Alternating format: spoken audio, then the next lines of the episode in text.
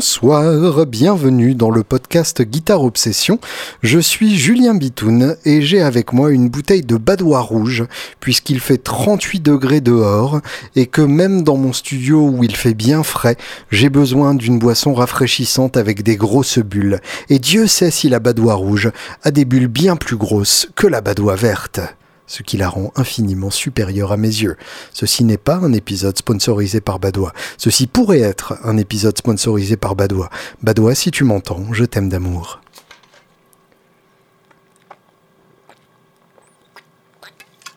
Ah. Comment allez-vous? Oui, vous, oui, vous qui écoutez ce podcast en vous masturbant furieusement, les yeux fermés en vous mordant la lèvre inférieure. D'ailleurs, arrêtez vous saigner. Comment allez-vous? Moi, ça va très bien. Je suis heureux de vous retrouver pour un nouveau podcast, malgré une actualité musicale euh, un petit peu compliquée en ce moment. J'y reviendrai pour euh, le restant de l'épisode puisque ça le mérite largement. Euh, et je ne parle pas des deux nouveaux albums de Kanye West qui, bien au contraire, m'ont beaucoup plu. Ce sont des albums que j'écoute régulièrement en ce moment. Oui, pour ceux qui n'ont pas suivi, il a sorti deux albums à une semaine d'intervalle. Alors si on est tout à fait honnête, chacun de ces albums comporte sept titres, donc finalement il a sorti son album en deux coups, ce qui est très malin de sa part, et les deux albums sont vraiment excellents, donc je vous conseille vivement de, vous pencher là-dessus, surtout donc YE, Y-E, qui était le premier à sortir, et puis toujours dans le domaine euh, hip-hop évolué et expérimental, l'album Beyoncé Jay-Z est quand même hyper intéressant. Il y a des titres euh, plus réussis que d'autres, je vous l'accorde, mais en tout cas, voilà, c'est un bel album à écouter en ce moment. Mais en ce moment, mes amours musicales sont bien différentes.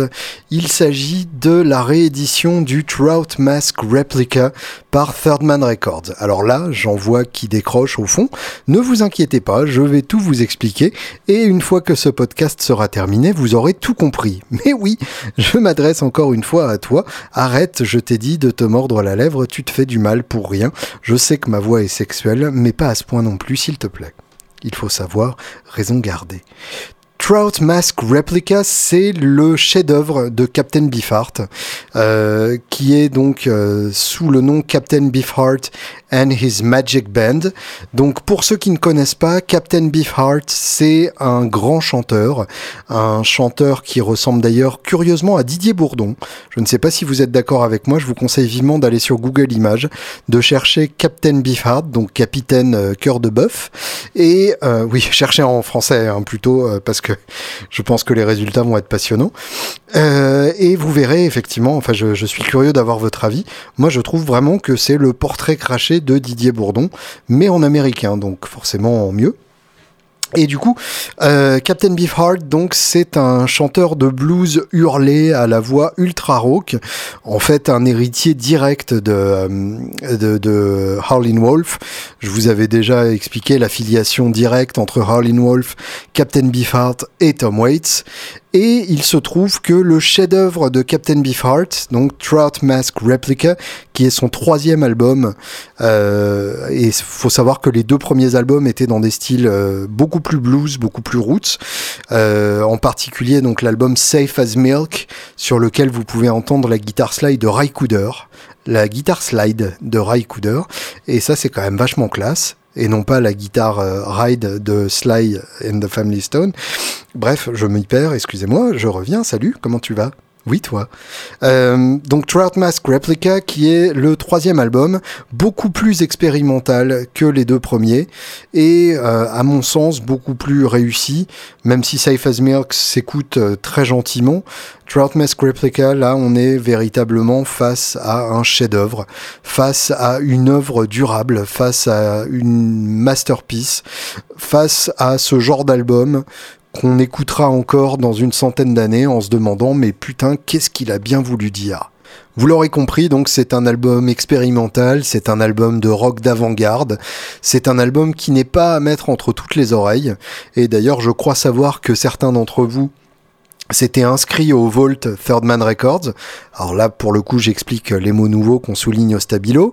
Third Man Records, c'est donc le label monté par Jack White qui a réédité Trout Mask Replica.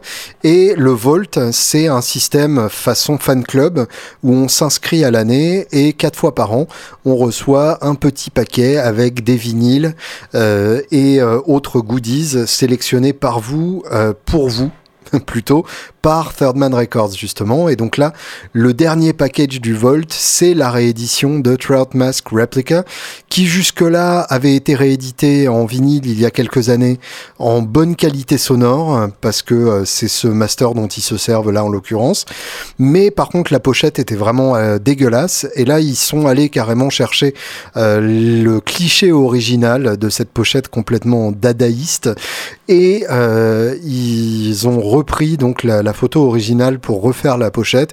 Et effectivement, bah, la différence est, carrément hallucinante. Et niveau sonore, eh bien, euh, ce, remastering n'a vraiment rien à voir avec la version CD, qui est pour le coup euh, assez dégueulasse. Et vu que c'est un album qui est difficile d'accès, vaut mieux quand même l'écouter avec le bon son pour ne pas risquer euh, de ne pas donner sa chance à cet album juste sous prétexte qu'on n'accroche pas au son. Parce que effectivement euh, je, reconnais qu'avec euh, un mauvais master ça peut être assez dégueulasse. Donc là ils sont allés chercher les masters originaux. Et visiblement, les masters originaux du label étaient en grande partie détruits ou en tout cas illisibles et en très mauvais état. Et finalement, ils ont fait appel aux, euh, aux gardiens du temple euh, qui s'occupent des bandes de la famille Zappa, puisque Frank Zappa était le producteur de cet album. Et euh, visiblement, la copie de sauvegarde de bande qu'avait fait Frank Zappa à l'époque de l'enregistrement de cet album a été gardée dans un état absolument parfait, ce qui a permis du coup de refaire un master à partir de la bande originale dans un bien meilleur état que la copie sur laquelle ça avait été enregistré à l'origine. J'espère que vous me suivez. Comme les albums produits par Frank Zappa à l'époque, eh bien, il y a ce côté libre et furieusement libre et absolument libre. Absolutely Free, référence donc à un album de Zappa justement. Et euh, on retrouve euh, cette liberté avant-gardiste qu'on a sur les premiers albums d'Alice Cooper. Euh, notamment Pretty's for You, qui est, qui est, absolument génial, et qui a été produit aussi par Zappa, sorti sur son label. Et euh, de, de, cette même manière, Trout Mask Replica est vraiment un album unique qui mérite de très nombreuses écoutes pour vraiment rentrer dedans et non pas des écoutes où vous faites autre chose en même temps et vous répondez à un texto et vous allez voir le prix euh, des soldes euh, chez euh, chez Michno Co pour savoir si vous achetez ou pas un délai Caroline d'occasion. C'est ce que j'ai fait ce matin. mais une écoute où vous ne faites qu'écouter, de préférence au casque, puisque la stéréo a une, euh, un, rôle essentiel dans, cet album. Euh, vraiment, les guitares sont, sont placées complètement à droite et complètement à gauche, et du coup, la stéréo vous aide à comprendre la manière dont les deux guitares interagissent. Euh, C'est vraiment passionnant. On a euh, donc Bill Harkleroad et Jeff Cotton à la guitare et euh, chacun a vraiment euh, un style très différent. Ce qui est drôle, c'est qu'ils sont crédités sur la pochette en fonction de leur choix de matière de slide. L'un en métal et l'autre en verre. Autant vous dire qu'il n'en fallait pas plus pour exciter un geek comme moi. Et en tout cas, je vous conseille très vivement une écoute attentive de Trout Mask Replica. J'avais écouté cet album déjà il y a une quinzaine d'années et à l'époque j'avais pas du tout accroché. Euh, j'avais trouvé que c'était du bruit, j'avais trouvé que c'était du bordel. Et entre temps, eh bien, mes oreilles se sont ouvertes au bruit et au bordel en réussissant à trouver la beauté dans tout ça. J'ai compris Ornette Coleman entre temps, qui est probablement une très grosse influence sur cet album, ça s'entend vraiment. Euh, Ornette Coleman, donc si vous ne connaissez pas, euh, tout simplement l'album classique, c'est The, Shape of Jazz to Come, donc la forme du jazz à venir. Euh, c'est un peu vantard comme titre, mais c'est assez vrai quand on l'écoute. Et euh, Ornette Coleman permet de comprendre aussi Marc Ribot euh, et, et, ses, et ses expérimentations bruitistes. Euh, bref, Ornette Coleman permet de comprendre beaucoup de choses, y compris Trout Mask Replica. Et puis j'ai compris Zappa entre temps, euh, évidemment, c'est la même famille. Et il euh, y a, y, a, un côté euh, zappaïen chez, chez Captain Beefheart.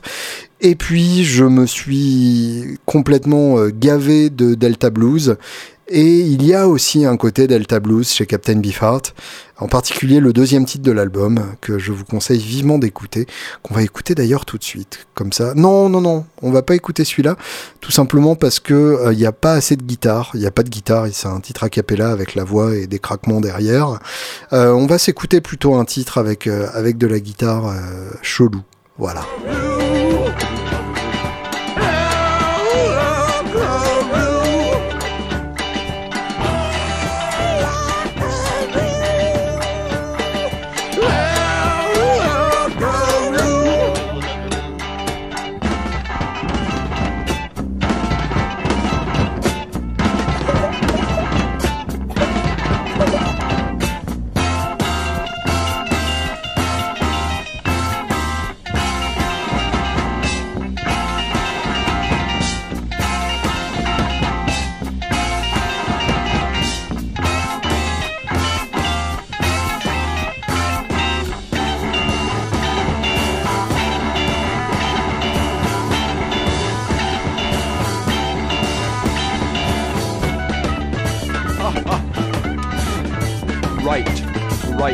Just.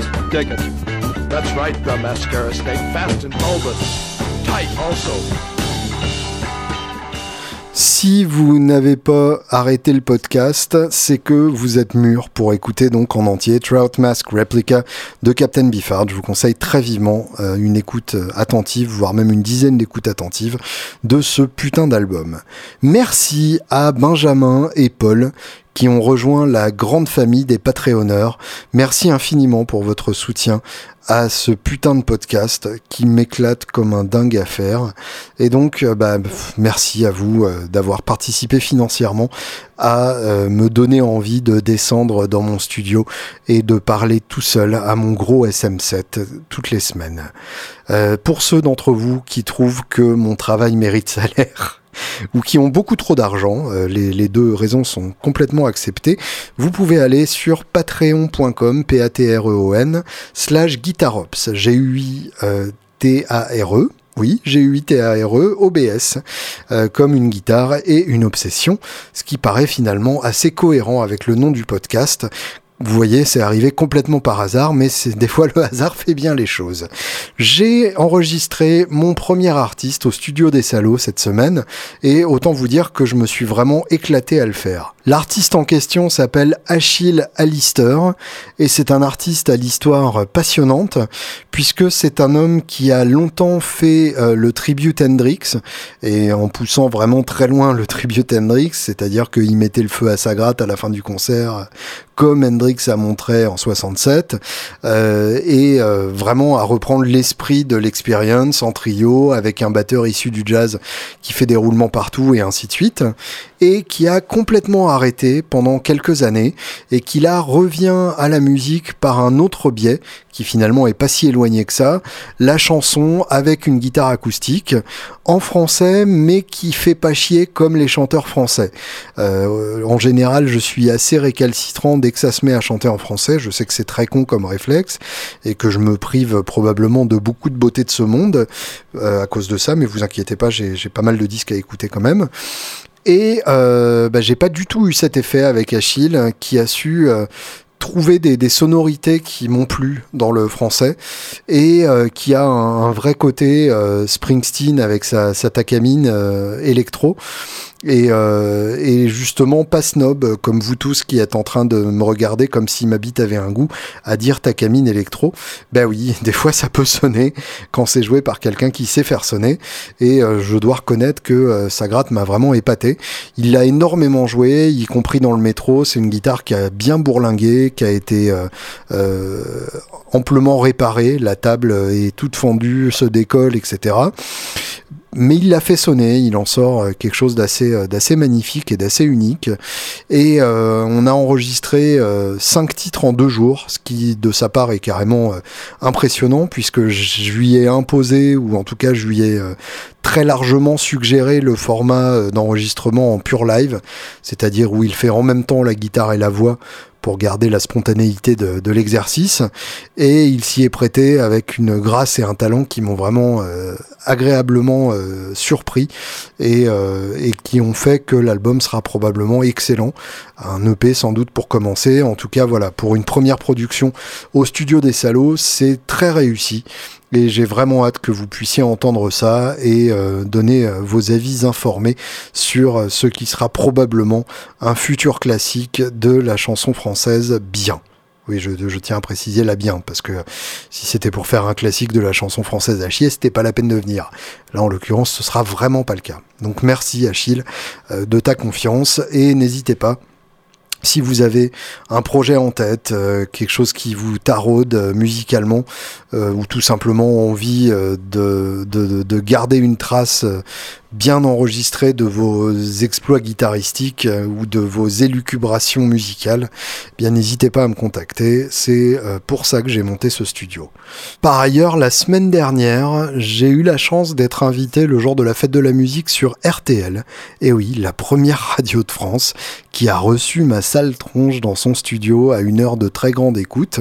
Euh, en l'occurrence, donc, c'était pour l'émission La curiosité est un vilain défaut, qui passe, je crois, entre 14 et 15 heures. Et moi, j'étais l'invité de 14h30.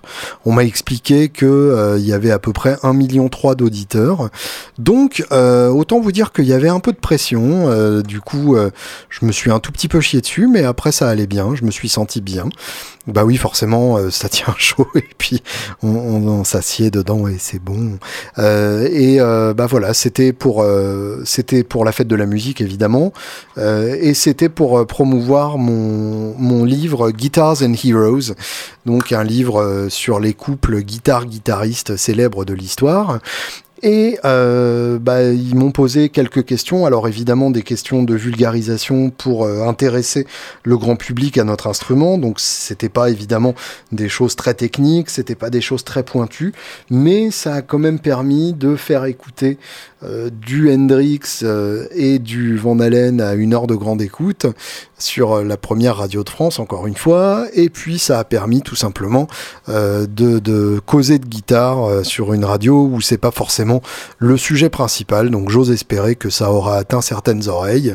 en tout cas, j'espère que, que vous avez apprécié cette intervention si vous êtes tombé dessus et que vous vous êtes senti représenté en tant que communauté par ma voix de cheval de 3 sur les grands médias généralistes. Il est déjà prévu que je revienne là-bas causer pour la sortie de l'album de... non, non, ils m'inviteront pas pour mes albums, pour la sortie du bouquin Woodstock Live qui sortira d'ici la fin de l'année et qui relate donc les concerts du festival de Woodstock, concert par concert. Un bouquin pour lequel je me suis vraiment éclaté euh, dans la préparation et qui est aussi beau que, que Guitars and Heroes. Vous verrez encore une fois, niveau visuel, mon éditeur a fait très très très fort. Dernière nouvelle euh, de la semaine, le Summer Nam, évidemment, qui est sur euh, tous les esprits euh, à l'heure où je vous parle. Le Summer Nam, donc, contrairement au Winter Nam, se passe en été, contrairement au Winter Nam qui se passe en hiver. Donc, comme quoi, ils ont eu du bol dans les dénominations, puisque ça aurait été l'inverse, on n'aurait rien compris, et du coup, les gens seraient pas venus au bon moment. Et le Summer Nam, contrairement au Winter Nam qui a lieu à Los Angeles, euh, le Summer Nam a lieu à Nashville, donc ambiance complètement différente. Et Nashville en juin, c'est carrément la fournaise, donc ça doit être assez rigolo comme ambiance. Et c'est un salon beaucoup plus petit. Euh, enfin mes, quelques contacts euh, qui exposent là-bas m'ont expliqué que ça faisait une fraction infime de la taille du, du Winter Nam. donc l'ambiance doit être très différente. visiblement, on peut plus prendre le temps de parler aux gens, ce qui est toujours euh, un défi absolu au, Winternam. Et euh, l'exposition est quand même plus axée sur la guitare, puisque évidemment au Winternam, euh, la, part belle est faite au batteur, à l'informatique musicale et autres activités périmusicales qui nous intéressent que très marginalement. Et bah, du coup, ça m'intéresserait bien de me, de me, le faire un jour. Donc, si vous participez au, au Patreon. Sachez que c'est peut-être pour me payer un aller-retour à Nashville l'année prochaine, allez savoir. Euh, en tout cas, quelques nouveautés rigolotes qui ont, qui, ont déjà euh, inondé les, les réseaux. euh, les nouvelles séries Fender Player, dont la Jaguar Player en finition Tight Pool. Euh, donc c'est une finition qui n'existait pas avant et qui est une évolution du Lake Placid Blue, avec un peu plus de bleu, un peu moins de vert. Enfin c'est très très très beau, moi ça m'a vraiment beaucoup plu. Et c'est une Jaguar, euh, mais avec une électronique largement simplifiée et avec un humbucker en position chevalet et un micro simple en position manche, une sorte de monstre inspiré de Kurt Cobain et qui est déjà modifié, donc pas besoin de, la modifier vous-même. Euh, pas con, effectivement, et puis euh, marketing bien mené, puisque visiblement euh, Fender avait mis ces, ces grattes-là chez certains revendeurs avant même d'annoncer leur sortie. Et du coup, les internets se sont enflammés et se sont mis à, hurler que ah, ça y est, il y avait un nouveau modèle de Fender. Fender n'a même pas eu à leur envoyer un, dossier de presse. Ils ont fait le boulot de détective pour trouver une nouvelle guitare. Euh, c'est une très bonne manière de créer un événement, effectivement. Euh, d'autant plus que euh, bah, ça reste une Fender Jaguar de plus, même si c'est une nouvelle couleur, évidemment, la nouveauté est pas colossale. Donc il fallait au moins une opération comme ça pour créer de l'excitation autour. Et autre mastodonte, Martin, qui avait déjà teasé la forme de la tête euh, en forme de, tête de Stratocaster.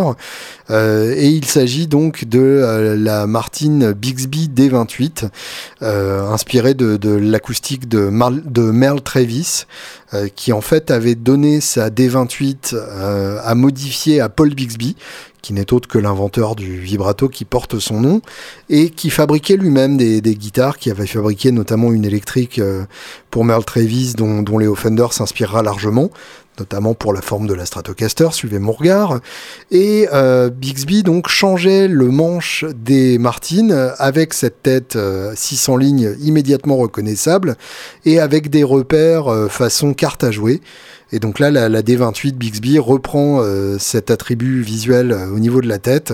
Et c'est une collaboration entre Martin et Gretsch. Donc ça fait plaisir de voir deux grosses marques comme ça s'entendre pour, euh, pour vendre un modèle commun. Et puis, à l'autre bout du spectre, il y a la D16 Poke Dogs.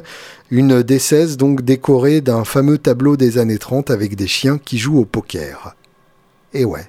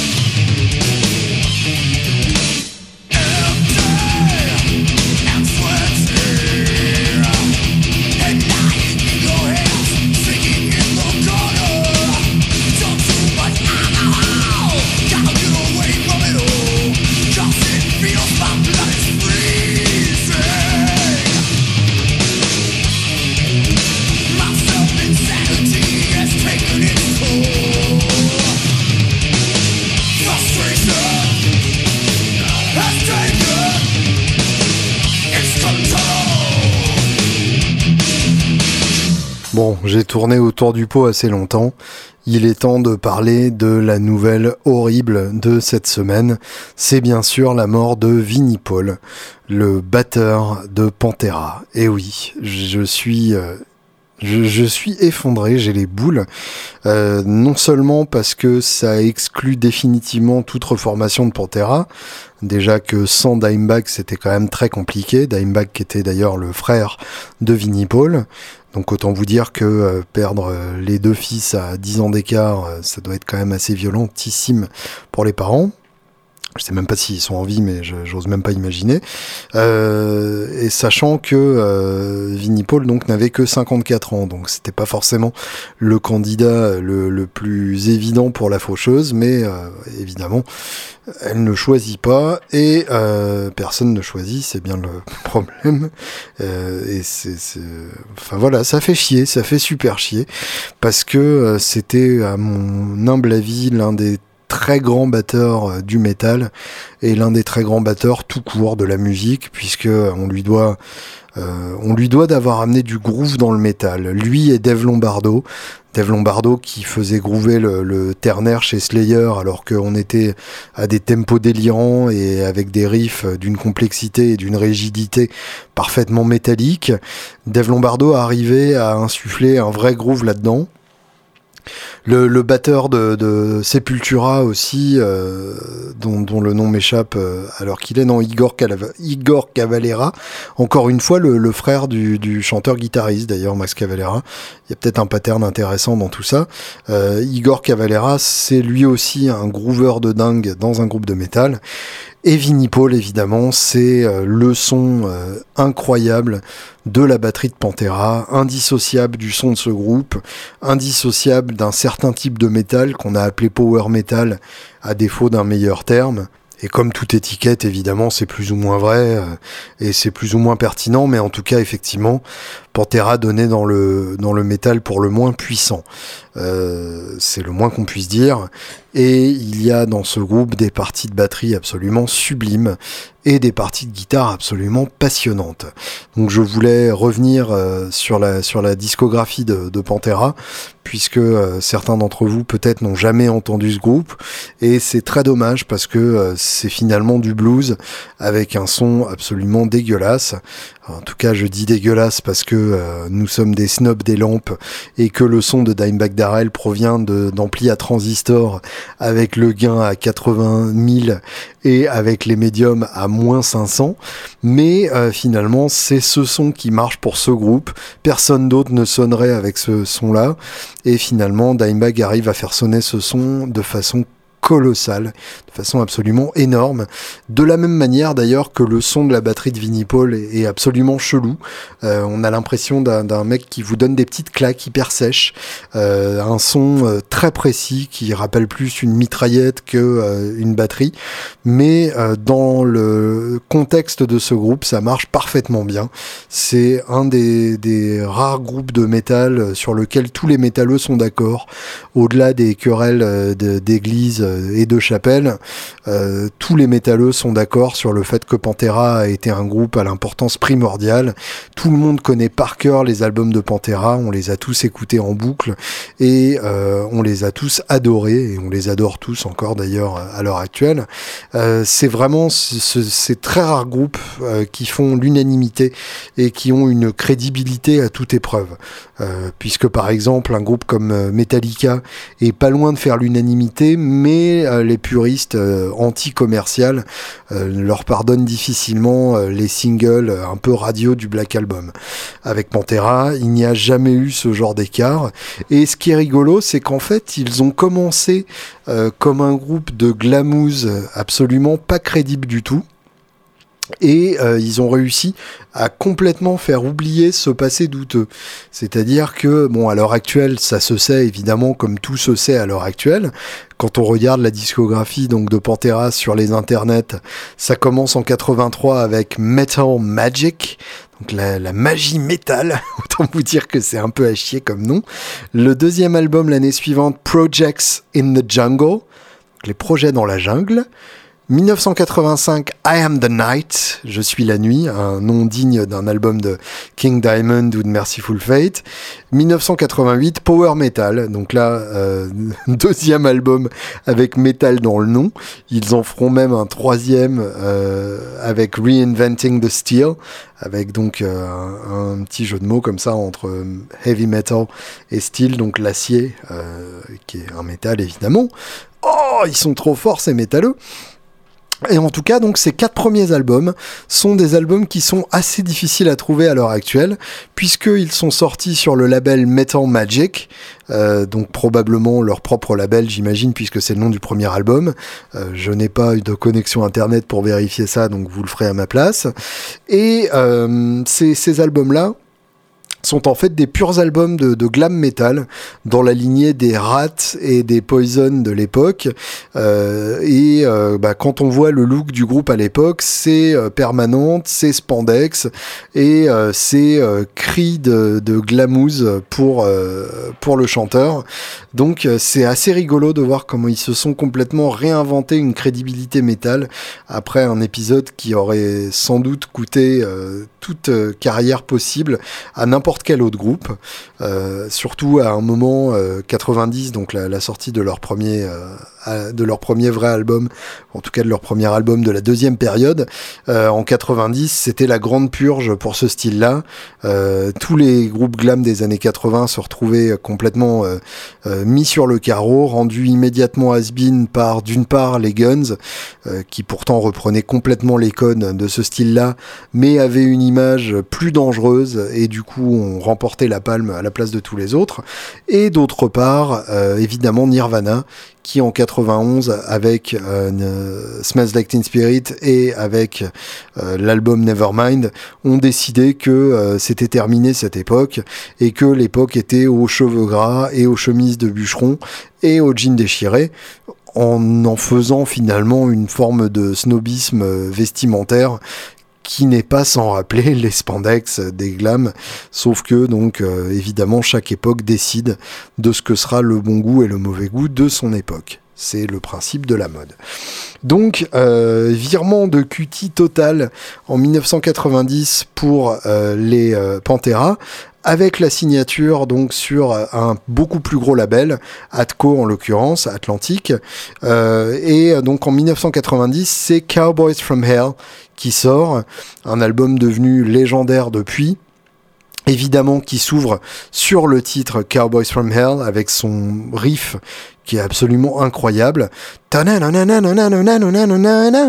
Et bah, si vous écoutez bien, ce qui est drôle, c'est que c'est tout simplement un riff de, de, blues, mais avec un son colossal, avec des vrais poils dedans.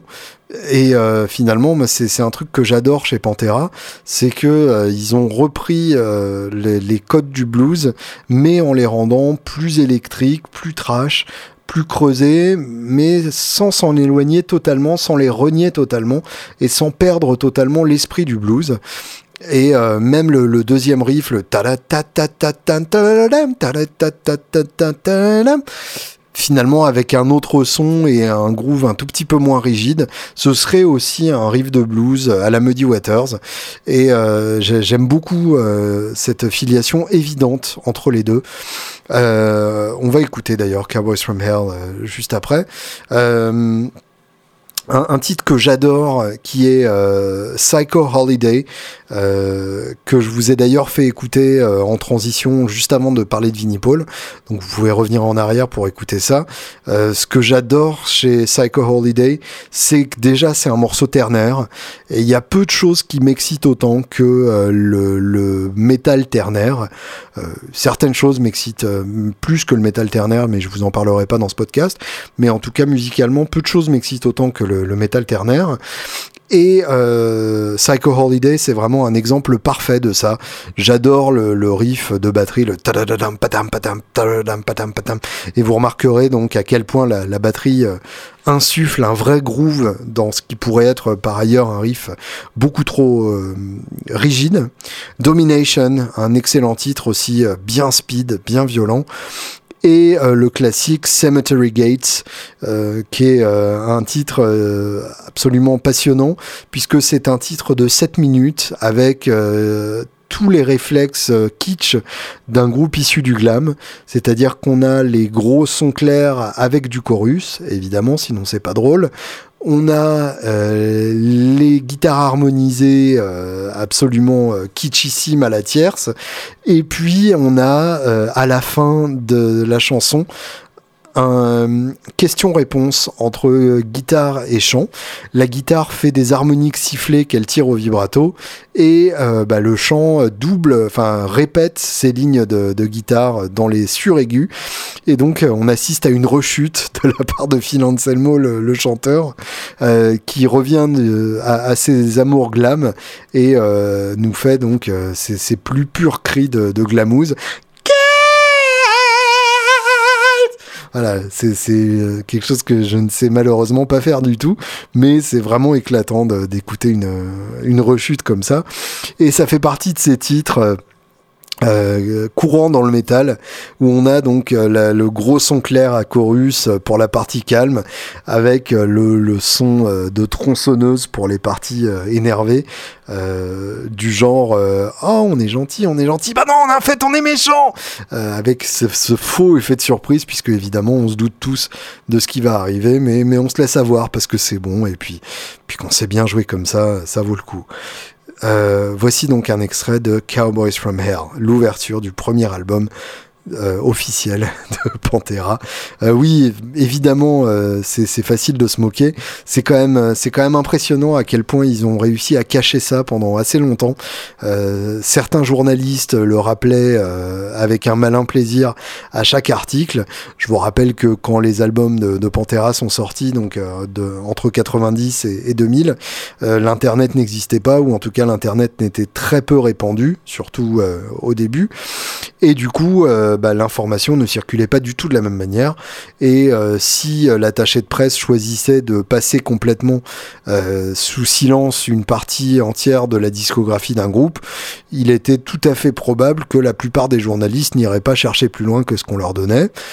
Et du coup, Pantera s'est vraiment débrouillé pour faire complètement oublier cette première partie de leur discographie. Et, évidemment, à l'heure actuelle, tout le monde le sait, mais c'est toujours aussi rigolo à voir. Cowboys from Hell. Les cowboys de l'enfer. Oh oui, c'est bien parce que c'est des cowboys et ils viennent de l'enfer.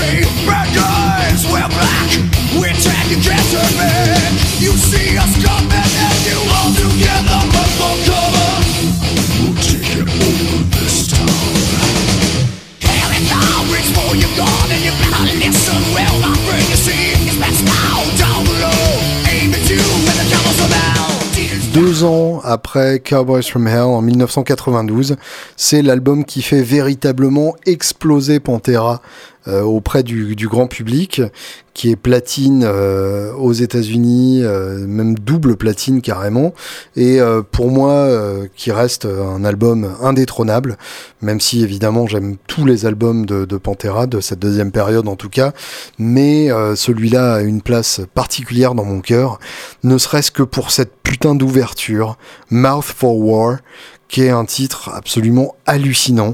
Euh, ça commence sur un riff incroyable et ça s'enchaîne sur un autre riff incroyable et ensuite un troisième riff incroyable. Bref, c'est un vrai festival. S'il y a bien quelque chose qu'on peut reconnaître à Pantera et à Dimebag Darrell, c'est d'avoir su écrire des titres absolument sublimes et euh, d'avoir su les faire groover comme personne d'autre avec ce duo donc de frangins entre euh, et Vinnie Paul qui n'est pas non plus sans rappeler euh, le duo de frangins entre euh, Eddie Van Halen et Alex Van Halen, respectivement donc guitariste et batteur.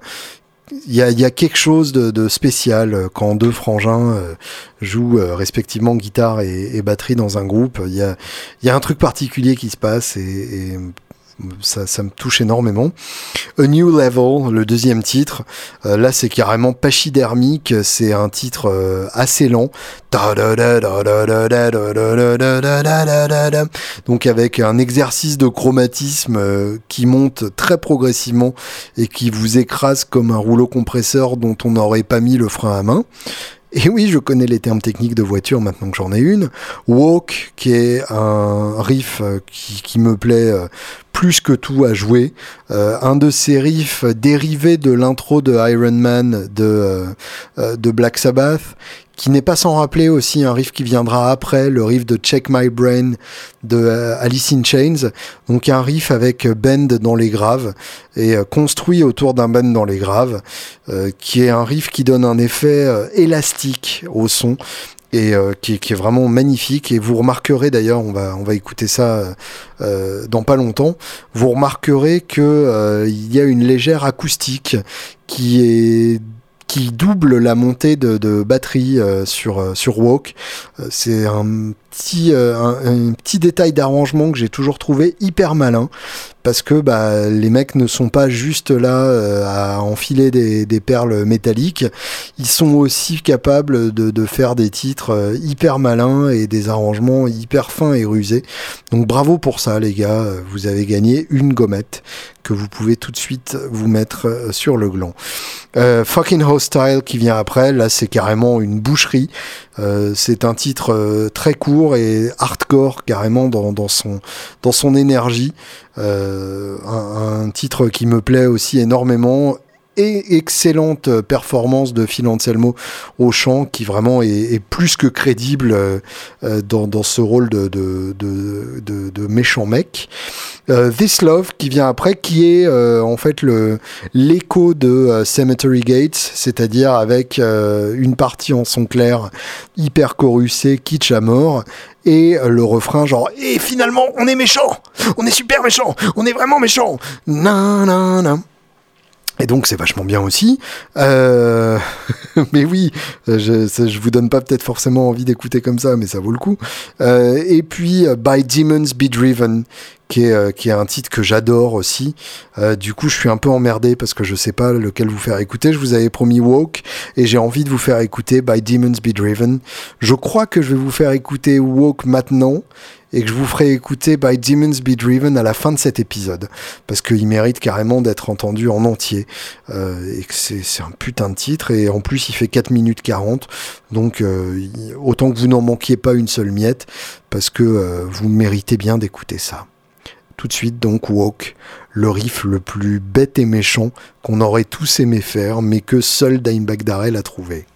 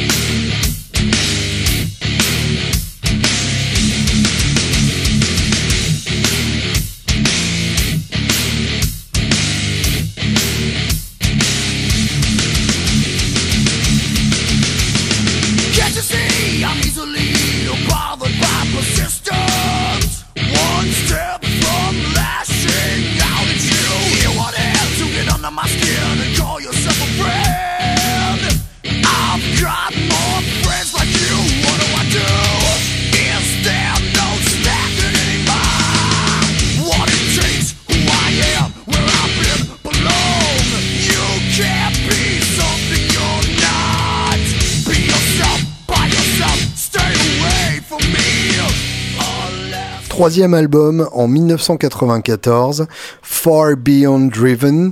C'est euh, l'album auquel je suis le plus attaché, tout simplement, puisque c'est euh, celui que j'avais quand j'étais petit, euh, le premier que j'ai acheté en CD. Et du coup, bah, je l'ai carrément usé. je ne l'ai pas acheté à sa sortie, j'avais 11 ans en 94, et je m'y suis intéressé un tout petit peu plus tard, je, crois 3-4 ans plus tard deux trois ans plus tard, peut-être un peu plus tôt que ça. En tout cas, donc, je me souviendrai toujours de Five Minutes Alone, euh, qui là encore est carrément un riff de blues.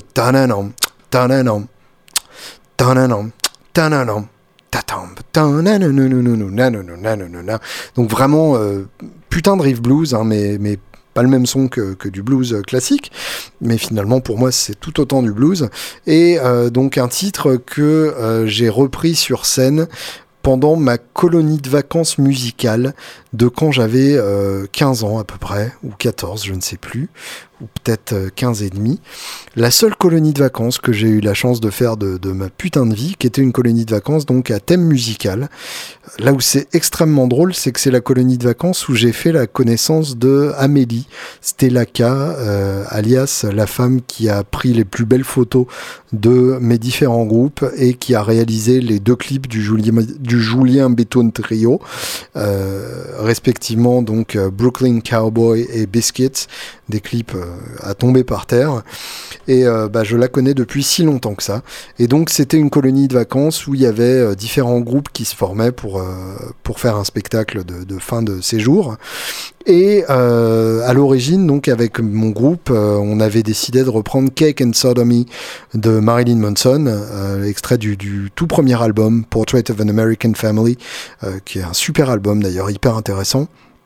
Et euh, Cake and Sodomy était un peu le, le, single de cet album.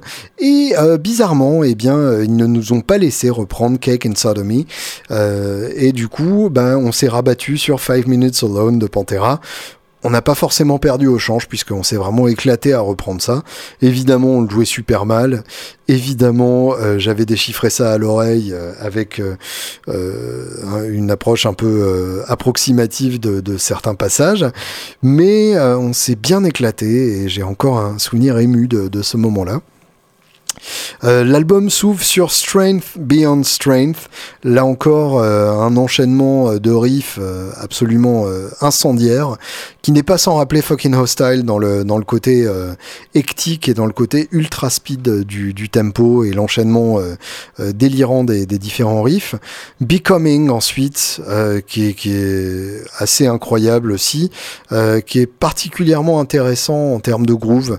Là-dessus, la, la, partie de, de batterie est vraiment intéressante. Et puis, euh, c'est un des riffs les plus importants de la Whammy, euh, puisque euh, c'est vraiment la pédale qui permet de jouer ce riff. C'est carrément impossible de jouer le riff sans. Et on a donc ce, ce, ce sauté d'octave, de deux octaves, entre euh, le, le, gros euh, à vide, qui est d'ailleurs détuné, et cette octave envoyée dans les airs avec la whammy, euh, qui, qui, est un truc qui évidemment inspirera très largement Korn, et euh, un effet de surprise absolu pour, euh, pour les gens qui l'écoutaient en 94 et qui ne soupçonnaient pas qu'on pouvait faire des sons pareils avec une guitare électrique. Le tout donc soutenu par une véritable partie de claquette à la double pédale de la part de Vinnie Paul. Euh, donc Becoming, vraiment un très très grand titre et euh, à, écouter euh, de, très très près. Five Minutes Alone donc vient ensuite I'm Broken encore une fois un très grand riff là encore putain un riff blues un, bête riff blues, un bête plan qu'on a tous joué. Sauf que là, bah, il le joue euh, pas exactement pareil. Et c'est là qu'on voit l'importance du son d'une part et euh, du, euh, du, du, groove et du placement des, des, musiciens les uns par rapport aux autres. La phase B est beaucoup plus bizarre, beaucoup plus planante, très expérimentale et ça s'écoute carrément d'une seule traite parce que c'est vraiment magnifique, c'est évidemment de la musique de, de drogué et c'est très bien comme ça. Et l'album se termine sur une reprise de Planet Caravan de Black Sabbath, comme si on n'avait pas remarqué de manière assez évidente que c'était l'influence de cette phase B complètement psychédélique et euh, complètement narcotique. Voici donc Becoming, le plus beau riff de Whammy de tous les temps.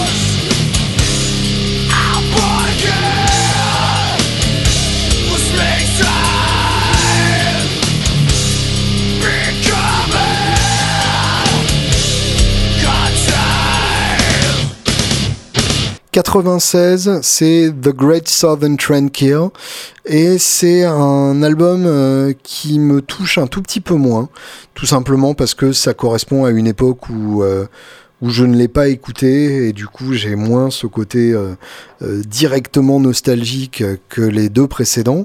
Alors Drag the Waters, le, single de, cet album, euh, me, fait vraiment délirer. Enfin, c'est pour moi un des meilleurs riffs du groupe. Donc je dis ça, mais en fait j'adore.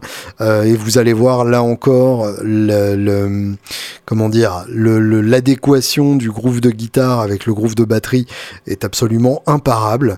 Et donc euh, ça c'est vraiment à écouter à tout prix. La, la performance de chant est sublime et l'idée du riff est tellement simple qu'on est deg de pas l'avoir trouvé. Là encore, un dérivé de Riff Blues, hein, tout simplement. Euh, Suicide Note Part 1 et Part 2, ça c'est vraiment très très beau. Euh, Suicide Note Part 1, donc planant et malsain. Suicide Note Part 2, euh, speed et très agressif. Et Floods, encore un excellent titre aussi. The Underground in America avec un son de flanger hyper particulier. Donc vraiment un, un album que, que je dis euh, que je dis que j'aime moins, mais euh, qui mérite tout autant votre attention. C'est juste que je ne l'ai pas rencontré avec autant d'enthousiasme et d'attention que, que, les, que les précédents, mais qui mérite tout autant votre attention. D'ailleurs, voici Drag the Waters.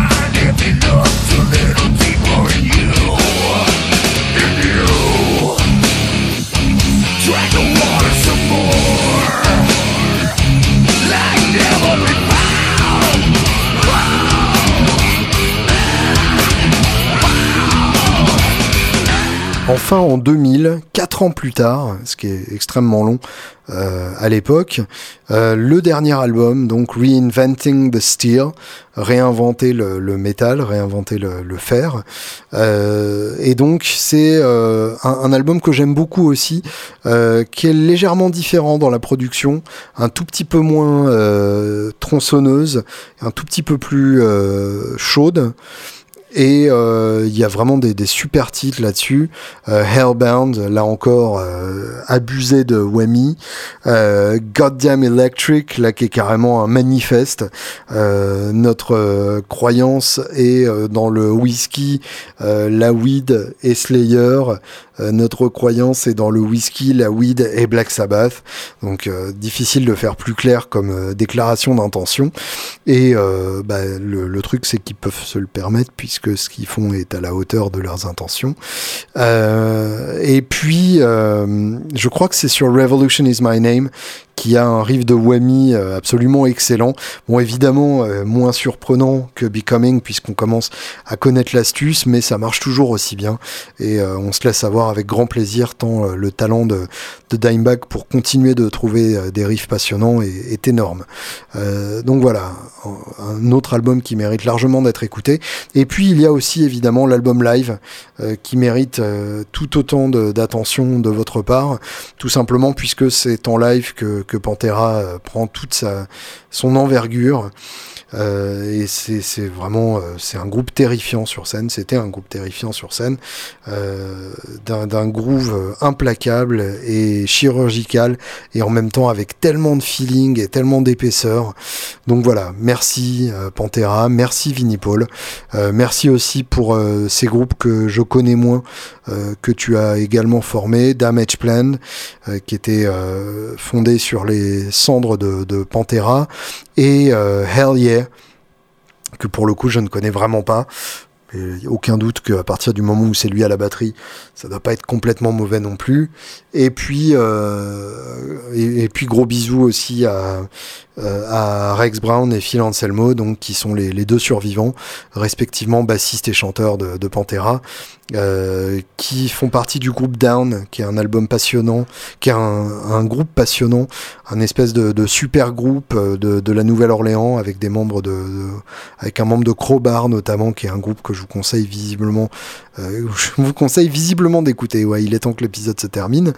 Euh, et euh, je voulais parler aussi très rapidement de l'album solo de, euh, de, de Rex Brown, le, le bassiste, qui est aussi un excellent chanteur et un excellent guitariste donc je vous conseille très vivement de vous pencher sur son album solo euh, qui est sorti il y a pas très longtemps, Smoke on This. Je vous en avais voilà, je vous en avais visiblement vaguement parlé et rapidement parlé, voilà, c'est ça le mot que je cherchais dans ce podcast il y a quelques mois. Et entre temps, eh bien, ça fait partie des quelques albums que j'ai achetés euh, dans ma voiture pour euh, l'écouter à Donf dans l'autoradio euh, parce que c'est de la musique pour conduire euh, absolument parfaite. des, des, superbes titres sur cet album, très bien composés, des très belles grattes, une grosse influence Led Zepp, une grosse influence 70s. Il y a même un côté Allman Brothers dans certaines compos et en même temps l'épaisseur de, de Pantera, mais sans le côté euh, euh, trop euh, chirurgical. Donc un très très bel équilibre et un très très bel album, Smoke on This de Rex Brown, que je vous conseille très vivement d'écouter. Profitez-en, lui est encore vivant. Et vous aussi, et c'est pour ça que vous écoutez ce podcast. Et je vous embrasse donc en attendant avec impatience la semaine prochaine.